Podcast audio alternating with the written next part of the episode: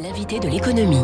Il est 7h14. Alors, quelle place pour le nucléaire dans la transition énergétique? On en parle ce matin avec le directeur général d'Orano. Bonjour Philippe Knorreux. Bonjour. Orano, c'est uranium, hein, c'est l'ex-Areva, recentré depuis maintenant trois ans sur le cycle du combustible, hein, de la mine jusqu'au déchet. Quels sont les métiers euh, d'Orano, qu'on se fasse une idée précise?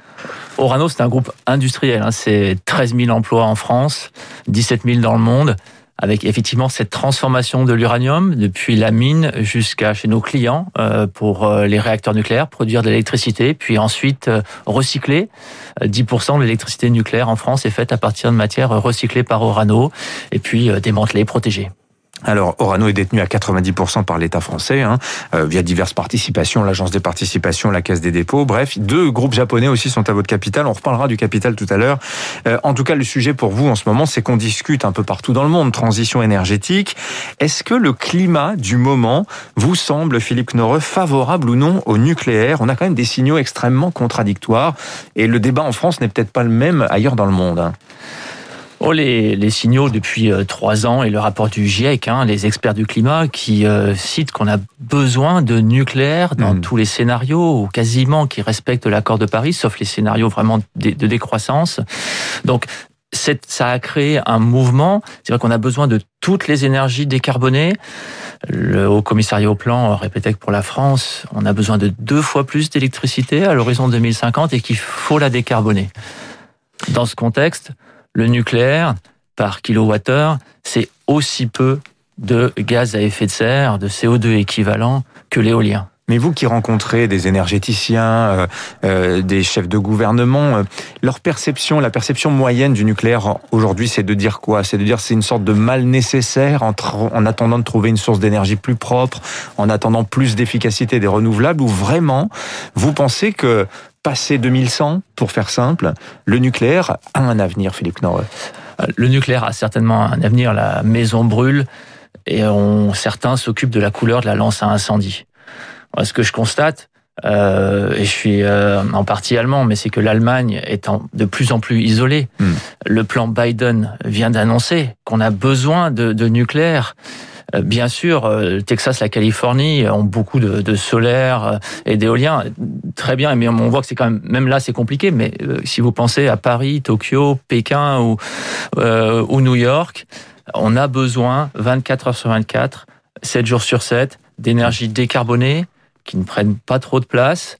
Et donc, que ce soit en Chine, même au Japon, en Russie, aux États-Unis ou en France, où 59% des Français sont favorables à l'énergie nucléaire, il y a une vraie euh, attraction pour quelque chose de euh, sûr, de décarboné et de compétitif puisque un, un, citoyen français paye son, son électricité, son mmh. kilowattheure 42% moins cher qu'un citoyen allemand. Ouais, qui ne prennent pas trop de place aussi, ça c'est un facteur important parce qu'on voit les difficultés qu'ont certains élus locaux quand il s'agit de faire passer un plan d'implantation d'éoliennes notamment.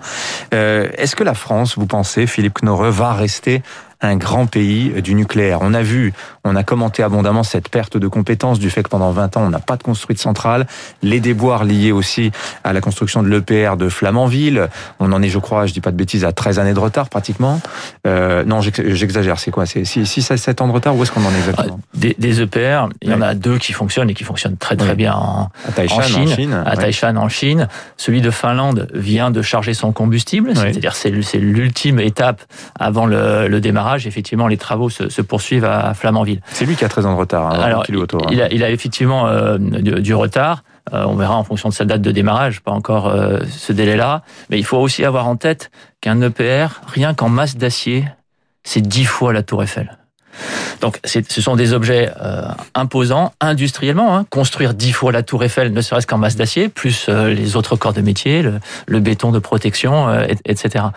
Donc, oui, des pertes de compétences que vous avez mentionnées, et je vous suis tout à fait là-dessus, qui sont adressées par la filière. La filière, c'est 6000 recrutements par an, hein, le, nucléaire en France. Pour Orano, 1000, euh, un, sixième de ça, 500 alternants chez, euh, chez Orano. Euh, de travail sur une école de soudure en Normandie, sur les compétences tout au long de la carrière, le développement. On, on rentre, euh, on peut commencer une carrière dans le nucléaire, mais se former tout au long de sa carrière. Donc un gros travail pour que voilà, on, ne recommence pas euh, de telles difficultés. Euh, en termes d'approvisionnement, vous avez dit, vous détenez 17 mines à travers le monde. Est-ce qu'aujourd'hui, il y a un sujet en matière euh, d'approvisionnement? On voit que par exemple dans la zone africaine, où notamment vous, vous, possédez des mines, il y a des tensions extrêmement, euh, extrêmement fortes du fait notamment de la présence de groupes djihadistes qui sont de plus en plus actifs. Euh, il y a aussi ce référendum au Groenland, je pense que ça vous a pas échappé, qui, euh, enfin ces élections, pardon, au Groenland, qui tournent au référendum finalement pour ou contre un projet minier de terres rares et d'uranium. Est-ce qu'il va y avoir des, problèmes, disons, géopolitiques sur l'approvisionnement en uranium? Non, aujourd'hui, euh, l'approvisionnement d'uranium, il est, il est abondant. Il y a des mines au Canada qui sont sous cocon en attente de meilleures conditions de marché.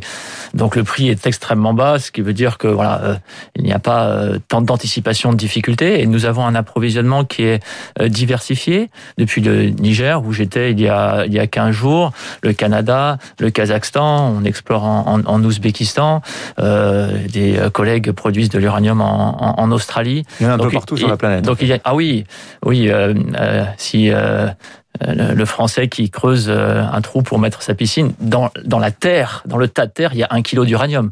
Il y a de l'uranium partout dans la croûte terrestre. Intéressant. Et euh, donc ça sur, les questions d'approvisionnement. Et puis donc là c'était la partie mine. Sur la partie déchets, maintenant aujourd'hui, se pose aussi la question, puisque c'est le principal reproche qui est adressé à l'industrie nucléaire. Qu'est-ce que l'on fait de ces déchets? Vous possédez une usine de retraitement à la Hague.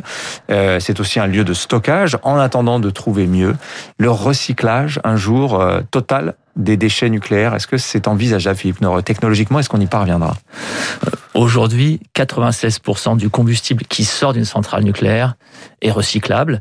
Et donc, 10% euh, de l'électricité est déjà faite à partir de matières recyclées. Et ce sera bientôt 25% d'électricité qui sera faite à partir de matières recyclées.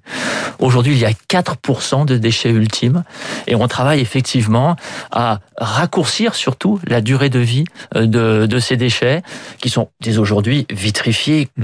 De façon à être, euh, pas être en contact avec la biosphère, avec l'environnement, avec l'homme et qui représente pour un citoyen français le volume d'une pièce de 20 centimes par an. Donc ce sont des volumes très limités. Il faut plusieurs années pour remplir une piscine municipale de, de, nos déchets mmh. nucléaires. Donc on sait les contenir, les protéger mmh. et euh, vis-à-vis de tout le monde. Qu'est-ce que vous pensez du site euh, de ce projet CIGEO qui est euh, actuellement en développement euh, du côté de, de, de Bure dans la Meuse?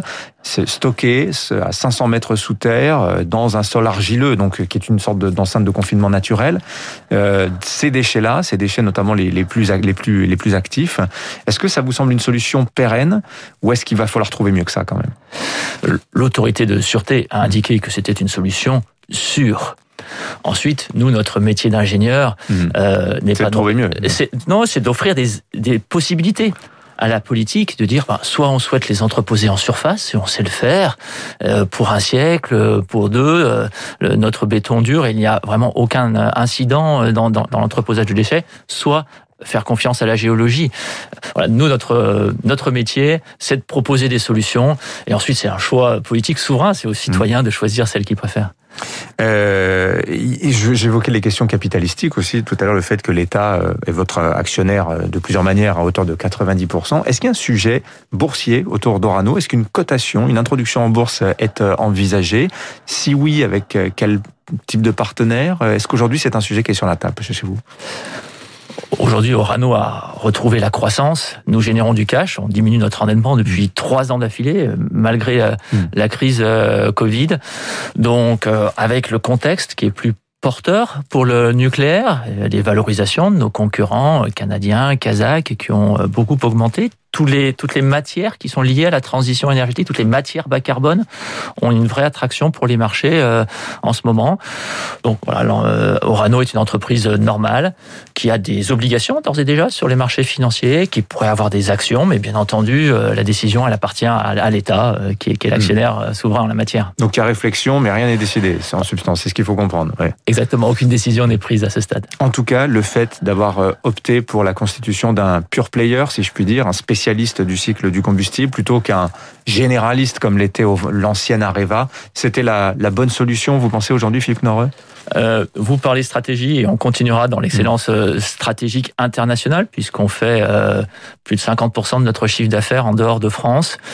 Euh, notre focus très complémentaire, c'est d'avoir des opérations qui soient fiables, en qualité, pour la satisfaction de, de nos clients au quotidien. Hmm. Une préoccupation sûreté et client qui est vraiment l'ADN des salariés du groupe Orano. Il nous reste quelques secondes. Je vous ai pas demandé vos grands clients à l'international justement. Quels sont-ils? Alors, on a plus de 15% de notre chiffre d'affaires aux États-Unis, hein, qui, est le, qui reste le premier pays euh, nucléaire mondial en termes de nombre de centrales nucléaires. Et puis euh, trois pays d'Asie, euh, Chine, Corée, Japon, qui font, suivant les années, 6-7% chacun de notre chiffre d'affaires, 8 parfois. Hmm. Merci Philippe Norod d'être venu nous voir et d'avoir répondu aux questions de Radio Classique. Le directeur général d'Orano était notre invité ce matin. Merci à vous, bonne journée. Merci. Dans un instant, les titres de la presse.